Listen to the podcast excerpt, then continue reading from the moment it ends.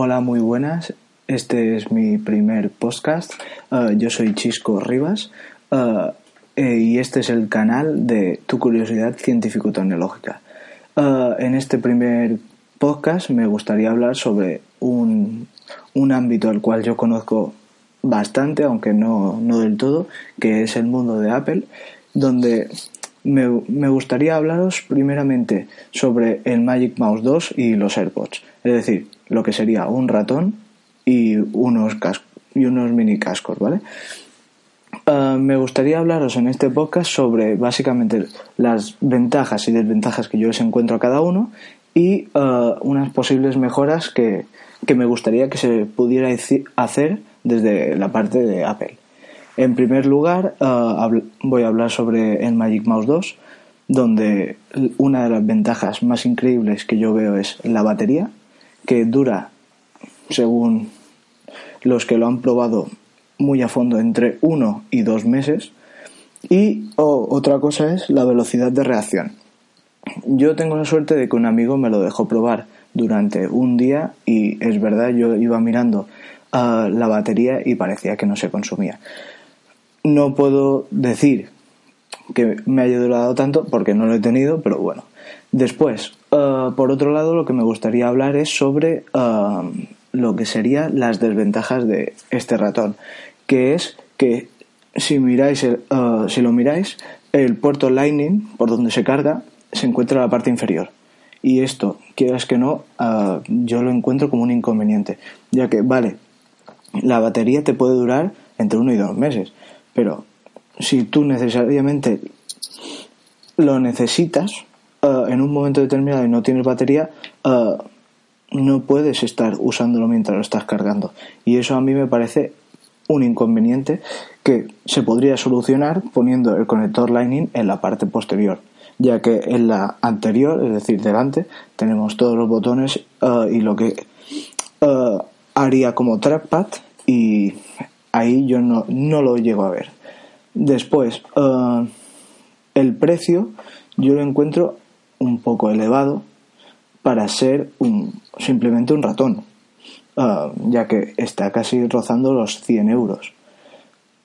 Y después, uh, una cosa que me gustaría que se me implantara, además de la carga en la parte posterior, sería que tú pudieras comprar una, o que te viniera de serie, que sería siempre mejor, una un tipo de alfombrilla donde tú puedas conectarla al Mac o lo que sea y pones el ratón ahí y se vaya cargando mediante la carga inalámbrica que todos conocemos mientras lo vas usando. O simplemente que, se, que esta tecnología se le aplicara al lo que quieren llamar que es el AirPower donde puedes cargar tanto el iPhone, los AirPods y el Watch de forma inalámbrica. Pues que si tuvieras un momento, pues lo pudieras poner allí y mientras lo vas cargando, mientras lo vas usando. Después, por otro lado, uh, ahora os quiero hablar sobre los AirPods, donde, uh, aunque estos sí que no los he probado, y, pero tengo amigos que sí me han dicho que son súper cómodos y después que la batería, desde una carga de 100 a 0 a 0%, pues te puede durar entre 5 o 6 horas, que es más o menos lo que te dice Apple en su, en su página, pero después que con las cargas que te da el, estuche, pues que solo tienes que cargar el estuche entre una y dos veces a la semana. Y quieras que no, poder ir con esa comodidad de ir sin cables, a mí me parece mm, bastante bueno.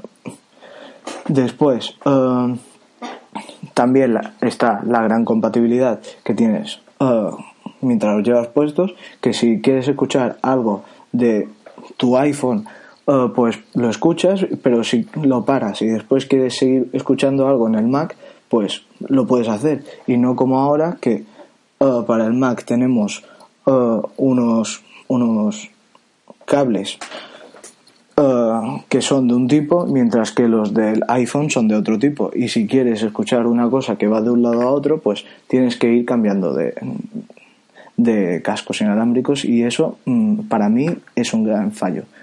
Después, eh, una cosa que no me gusta son los controles, cómo los tiene, ya que siempre tienes que estar invocando a Siri. Y a Siri la tienes que invocar golpeando dos veces en el, en lo que sería eh, el casco. Y quieras que no, puede llegar a ser incómodo. Ah, así que a mí lo que yo lo que propondría como, como una mejora sería que ah, dejaran un poco más de lado a Siri, ya que puedes estar en un momento en el que no tengas cobertura o cualquier cosa y todos sabemos que Siri no funciona online, que offline, quiero decir, que, que, para, que eso es un gran error. Pero bueno, ah, que los controles fueran táctiles, es decir, que la parte que sobresale de, de, la oreja, es decir, el palito donde se encuentra la batería y todo esto, pues optimizarlo de tal manera de que tuviera un táctil, es decir, que tú pudieras, por ejemplo, ah, rozar el dedo de atrás para adelante para que te cambie la canción a la siguiente, o al revés, de adelante para atrás, y que te la cambie a la anterior. Eh, subir y bajar volumen, pues de, abajo para arriba o de arriba para, para abajo. Y que si necesariamente tuvieras que invocar a Siri, pues en lugar de dar dos toques, que es una cosa muy incómoda para la oreja, ya que, por lo que os he dicho, no tengo los AirPods, pero sí que puedo darle dos toques a un auricular y ver la sensación que, tengo, para mí es incómodo. Que pues que sea eh, tocando con, con dos dedos en la parte inferior o apretando de alguna forma que tú pudieras hacerlo sin necesidad de darte los dos toques. Y después, mm, una cosa que yo encuentro que es una desventaja que es el precio, que está en los 179 euros ahora, que son los de los primeros AirPods, ya que Apple anunció que sacaría una nueva funda, un nuevo estuche para la carga inalámbrica con el AirPower. Y ¿Qué queréis que os diga? Pero yo, viendo cómo sube los precios Apple últimamente, creo que eso de los 80 euros no bajará. Y, bueno, pues esto es todo por hoy, uh, ya que no tenía mucho más que contar. Si tenéis alguna sugerencia, me la podéis comentar en mis redes sociales, eh, tanto en Twitter como en Instagram. Soy Ribachisco y ha sido un placer.